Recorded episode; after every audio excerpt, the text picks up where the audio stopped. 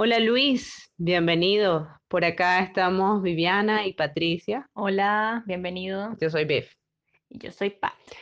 Eh, bueno, este es un podcast dedicado al diseño y al desarrollo personal. Nos encanta que estés con nosotros. Un placer grande y mm, muchas gracias también a Igma Pacheco que nos presentó por las avenidas virtuales. Así que bueno, nada. em, Pues vamos a entregarnos a la neuroarquitectura por un rato. exactamente. que- Queremos como profundizar y sabemos que, bueno, tú estás entregado a eso, pero por favor, Cuéntanos, ¿quién eres? Cuéntales a nuestros oyentes quién eres, a qué te dedicas y cómo llegaste a la neuroarquitectura. Hola Pat y Viv, muchísimas gracias por esta invitación y por tomarme en cuenta para que les platique un poquito sobre eh, este mundo de la neuroarquitectura o la neurociencia aplicada en la arquitectura. Este, bueno, pues yo les cuento, yo soy Luis Otón Villegas, este, soy arquitecto, eh, vivo en Guadalajara, México, y desde hace aproximadamente unos eh, 20 años que formé mi despacho, no sin antes haber hecho unos estudios en Estados Unidos. Yo me fui, después de estudiar arquitectura en Guadalajara, me fui a vivir a Boston eh, para hacer una maestría en Design Studies, Master in Design Studies en la Universidad de Harvard en Boston, Massachusetts.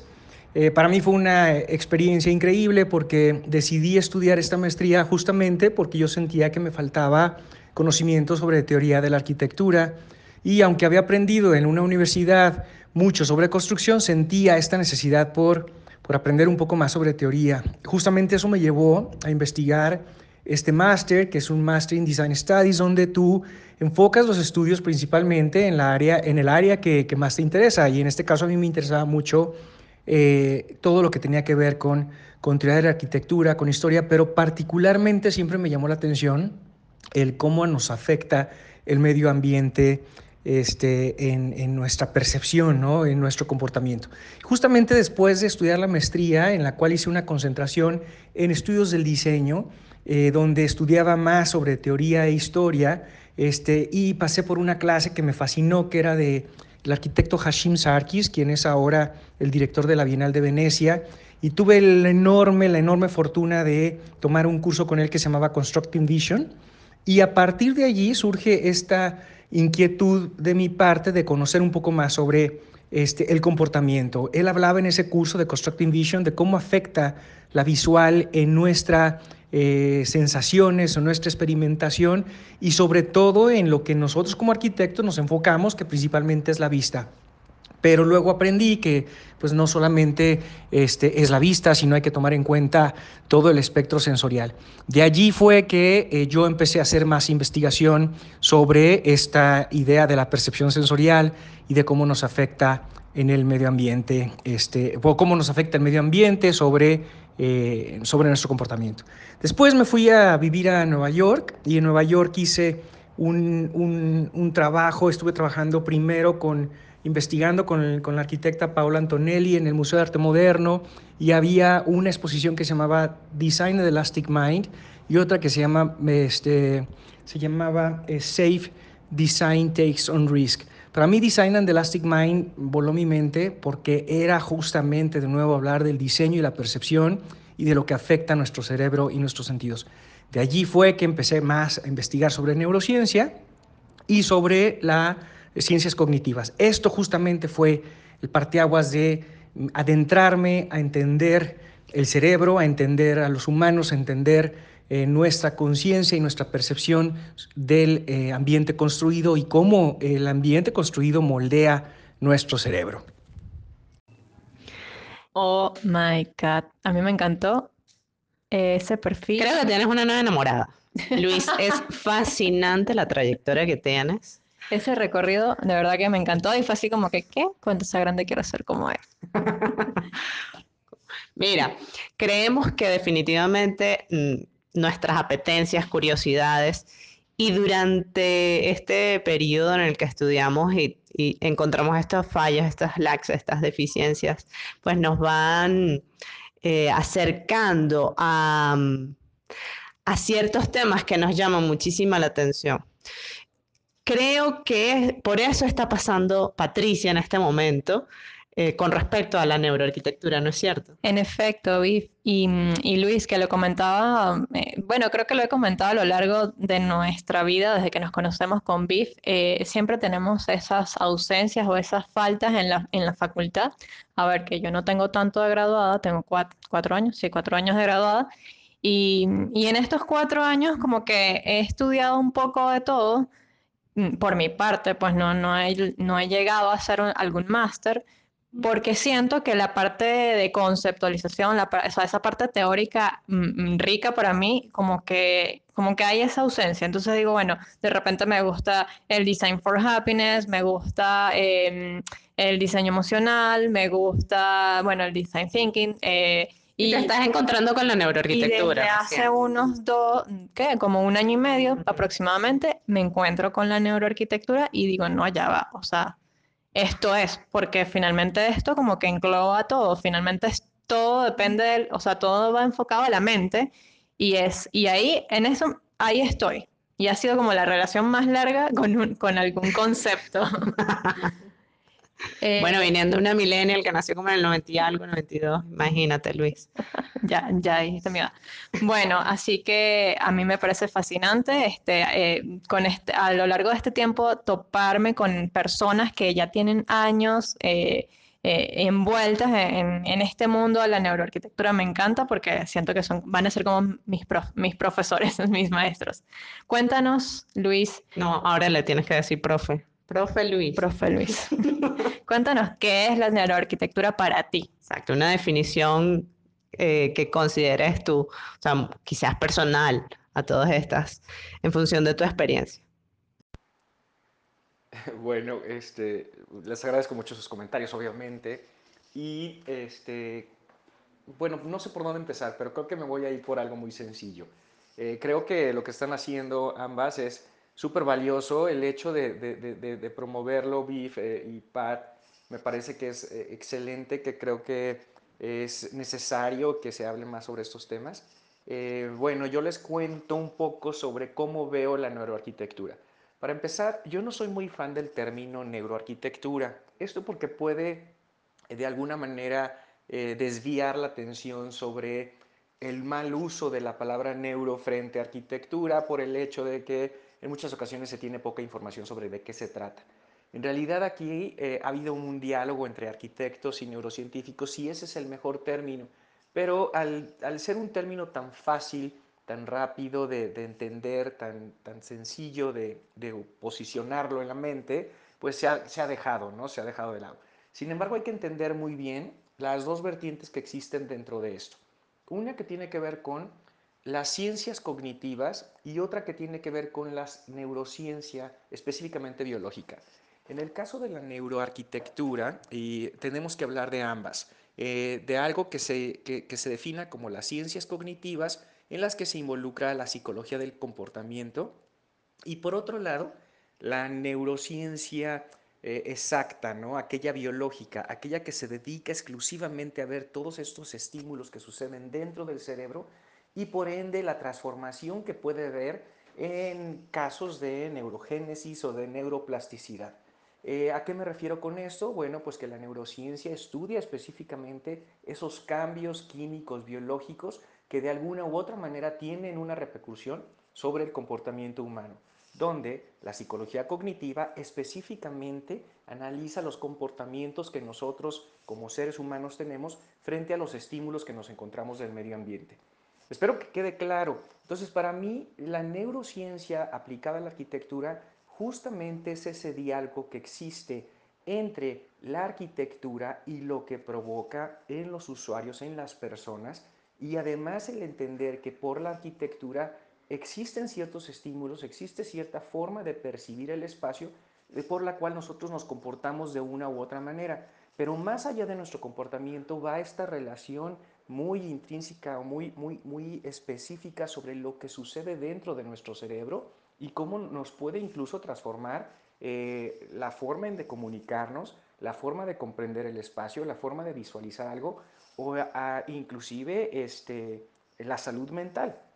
Y vemos casos, por ejemplo, en los que ahora se está estudiando y, y hay muchísima gente tratando de entender qué pasa en el enfermo de en recuperación cuando se encuentra en un espacio eh, en el cual este, quizás no tiene la luz natural y por ende no puede observar el exterior y entonces esto realmente repercute en su química cerebral, en su comportamiento, en los grados de, eh, de, alguna u otra manera de, relación que tiene con el entorno y con eh, respecto a su estado físico-emocional por la liberación ¿no? de endorfinas, por el estrés y el cortisol. Entonces, a este nivel de entender lo que sucede en nuestro cerebro con la liberación de hormonas, pero también con la con, el, con comprender que después de esta liberación de hormonas hay un estado físico y mental por lo cual nosotros podemos comportarnos, pues en realidad depende muchísimo de este espacio en el que nos encontramos. Entonces, este enfermo que está en una etapa de recuperación, al no contar con los elementos de estimulación adecuados, pudiera mermar en su salud y no recuperar rápidamente la misma. Y entonces ahora con la arquitectura nosotros estamos entendiendo que debemos transformar los espacios en los que nosotros queremos eh, realizar o en los que los usuarios realizarán una actividad para que efectivamente esa eh, recuperación de la salud sea mucho más pronta. Entonces, quizás no estoy dando una específica definición de lo que es la neurociencia aplicada a la arquitectura para mí, pero estoy tratando de narrar eh, cómo nosotros como arquitectos tenemos que conocer un poco más allá no solamente de las capacidades que tenemos para resolver un problema con diseño, sino de buscar científicamente información que nos ayude a desarrollar mejores estrategias y mejores soluciones para la arquitectura y sus usuarios. ¿Cómo ven? Por ahí va la cosa. Bueno, en efecto no fue una definición así tipo la RAE, pero yo creo... Una definición tipo Luis. Luis, exacto. El profe. el profe Luis. Y no, y está buenísimo porque como que te da, bueno, como yo creo que como buen arquitecto dio contexto y, y, una serie de, de, pautas que sigue la, eh, esta sinergia. Exacto, sinergia es una palabra clave. Creemos fielmente que particularmente la arquitectura y el diseño industrial, porque sería mi área, sí, diseño industrial, eh, eh, tienen la posibilidad de acercarse, de fusionarse con otras áreas y de potenciarse, porque para eso, para eso mm, eh, son las sinergias. Exactamente. Y es una de las cosas que más nos encanta también ¿no? de, nuestra, de nuestras profesiones, que ambas, por más de que tú vas a la escala más pequeña, mm. la arquitectura es una escala más grande, ya luego el urbanismo muchísimo más grande, pero yo creo que ambas profesiones se prestan pero, o sea, son hechas, son mandadas a hacer para, para potenciarlas con, por medio de la sinergia. Con y, puntualmente con, con, la neurociencia eh, se, se, potencia el hecho de que apuntan hacia una mejora de la calidad de vida, que es uno de los objetivos del diseño en general. Bien. Exactamente. Y bueno, em, a mí me agrada mucho que, que, que puntualice sobre el tema de la salud de las personas porque en efecto es como uno de los objetivos principales de, de esta sinergia de neurociencia más arquitectura. Ok, dar calidad de vida a las personas, pero también es potenciar la salud de las personas, porque bueno, calidad de vida finalmente es muchas cosas, pero esto se enfoca en que, ok, si tú tienes salud, eh, puedes tener el resto de las cosas. Y eh, particularmente ahora veo que se aplica mucho la neuroarquitectura en lugares de aprendizaje y en lugares eh, hospitalarios, porque es donde, donde encontramos como muchos más casos donde se pudiese mejorar la salud de la persona o el, el proceso de, de, aprendizaje de las personas Evidentemente también se aplica en comercio, se aplica en vivienda, muy importante en la vivienda, mucho más ahora que estamos haciendo, que muchas personas estamos haciendo casi todo desde casa. Ahora sí hacemos como vida entera en la vivienda. Un ecosistema. Y bueno, también por eso yo creo que la neuroarquitectura ha tomado fuerza, lo he visto en los medios, eh, a raíz de la pandemia, porque eh, está como ahí como en juego, como lo que es lo que comentas, Luis. Eh, finalmente tener una ventana al exterior me da o calidad de vida o es igual. Ese tipo de cosas. La ventilación cruzada. Y que eh, la gente lo entienda, que entienda qué es la arquitectura y qué es la neurociencia y cómo operan las dos, ¿verdad? En conclusión, va a fortalecer sus entornos, mejorar. Eh, creo que en la manera en que haya más información va a haber evidentemente entendimiento, no solamente de diseñadores y de arquitectos, sino de personas de, de todas eh, las áreas, porque finalmente creemos fielmente que nos pasamos la vida entera eh, relacionándonos con espacios y evidentemente con objetos, pero particularmente en este caso con espacios. En efecto. Y, eh, y entender es pertenecer finalmente. Exactamente. Así que, eh, bueno, cuéntanos un poco también de ese congreso que, que se viene. Estamos ahora en septiembre del 2021 que la neuroarquitectura eh, no, no, no, tiene tiempo, pero este congreso sí. Así que cuéntanos eh, fechas de este congreso, eh, la importancia, además de, de, la difusión de esta información, yo te felicito y a todo el equipo que está detrás de todo esto porque me parece genial además lo eh, hablen, lo que, hablen. Que lo hablen, que lo hagan entender y que, y que le llegue cada vez a más personas. Bueno, que lo hablen y que es lo hable, quise decir. Ah, no te entendí. Bueno, sí, que lo hablen. Luis, háblanos del Congreso. Claro que sí, muchísimas gracias además por darme foro para platicarles acerca de este primer Congreso Latinoamericano de Neuroarquitectura el que creo que, como ustedes bien lo han mencionado, es muy relevante, no solamente en esta época, sino siempre, además de que a través de este primer congreso se lograrán contenidos que quedarán allí en, el Internet, en las redes sociales, eh, para ser consultados por más arquitectos, pero que además sabemos que este, de alguna u otra manera, este congreso abre la, pauta de la conversación entre la neurociencia y la arquitectura. Es por eso que, bueno, además de, que les agradezco que me den este, este espacio para contarles, les cuento un poquito de background de cómo empieza todo este congreso. Eh, hace algunos años nos invitaron a participar en la Academia eh, para la Neurociencia de la Arquitectura en Estados Unidos, eh, por las siglas en inglés se llama ANFA, Academy for Neuroscience for Architecture, y esto ha sido prácticamente el, el objetivo con el cual empezamos una serie de de, charlas, de, pláticas entre neurocientíficos y arquitectos y nos dimos cuenta que eh, pues hay muchísima información a nivel mundial, eh, pero casi todo está en inglés, si no es que todo. Una buena parte, ya hay algunas traducciones, hay muchos investigadores en Latinoamérica y España y el resto del mundo que lo están haciendo en español y justamente por esa razón quisimos abrir este primer Congreso Latinoamericano de Neurociencia para la Arquitectura completamente en español. Nos dimos a la tarea de invitar a investigadores arquitectos en diferentes partes del mundo. Entre ellos hay personajes muy conocidos como Alberto Pérez Gómez, que está en Canadá, eh, en la Universidad de McGill en Montreal.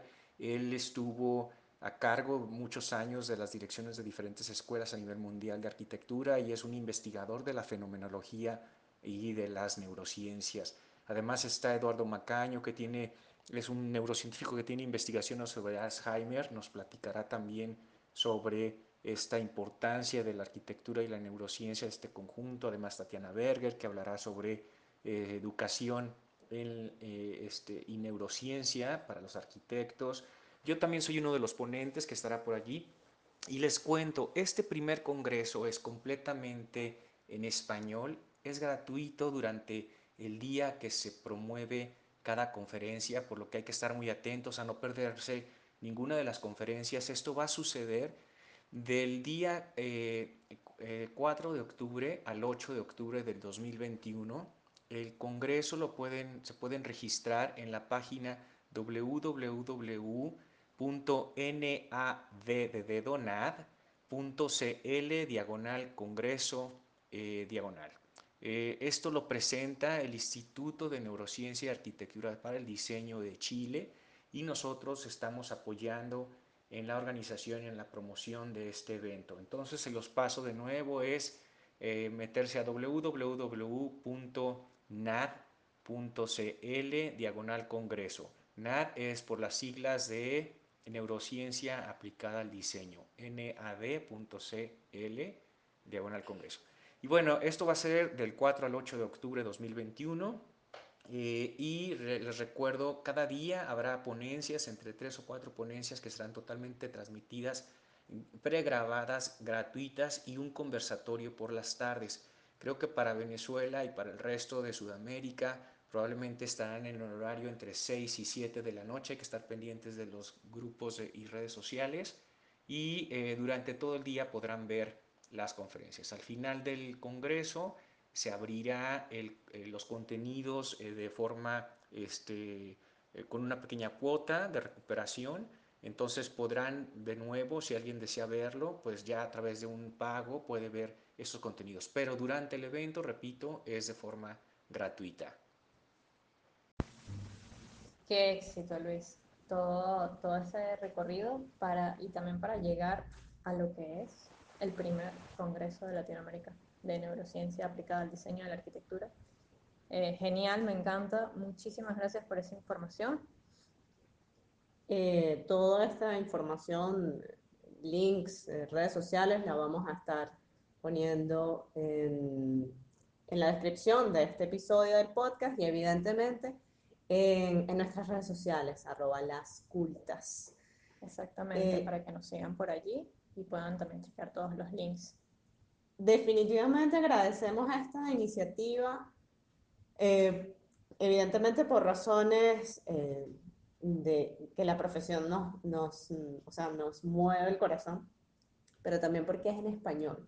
Y creemos fielmente en que está en alza la creación de contenido en español, que es sumamente importante y bueno, definitivamente nuestras sociedades eh, nuestra sociedad latinoamericana puntualmente necesita mejorar eh, y dignificar su vida. Así que con esto creo que es un punto. Sí, es parte también del, del objetivo de las cultas, o sea, la, la generación y, y, la divulgación del contenido en español. Así que mil, mil, mil gracias. Luis, un gustazo hablar contigo. Eh, y nada, y no, no, no, nos vamos a pelar ese congreso por nada. Pelar, pelar. no vamos a faltar. Exactamente. Hablé demasiado venezolano. Seguiremos en contacto porque esto es una puerta que se abre. Claro que sí, por eh, acá a la orden. Evidentemente. Un gusto, un gusto hablar contigo. Por acá, pat, arroba la vera paparoni. Y beef, arroba la troconix. Chaito. Muchísimas gracias a ustedes, Pat y Vic, por esta oportunidad, por permitirnos este espacio para platicarles de nuestro proyecto y de nuestros eventos. Eh, definitivamente eh, estoy con ustedes en que debe haber más contenidos en español. De verdad les agradezco infinitamente que nos abran el foro, que nos den la oportunidad de compartir y encantados de poder tenerlas con ustedes, encantado de haber charlado con ustedes y por favor este, tienen también carta abierta y yo encantado de poder volver a participar en cualquier otro momento eh, de, su, de su plataforma y de su podcast, Las Cultas. Les agradezco de verdad muchísimo, les mando un fuerte abrazo desde Guadalajara, México. Estamos en contacto. Bye. Hola, hola. Yo soy Pat, arroba la hora paparoni. Y yo soy Bif, arroba la trocones. Y esto es para los que siguen la secuencia de este podcast y para todos los demás somos las cultas. Sí, estamos dedicadas a temas sobre diseño y desarrollo personal. A partir de este, de este episodio hay un cambio importante y es el nombre de este proyecto. Y el enfoque. Las vainas cultas. Ahora somos las cultas. Las personas, las identidades, las, disciplinas, las, sinergias, las sinergias como la que vamos a hablar en este episodio que se trata de arquitectura más neurociencia. Junto a Luis Otto Villegas. Se los dejamos. Exacto.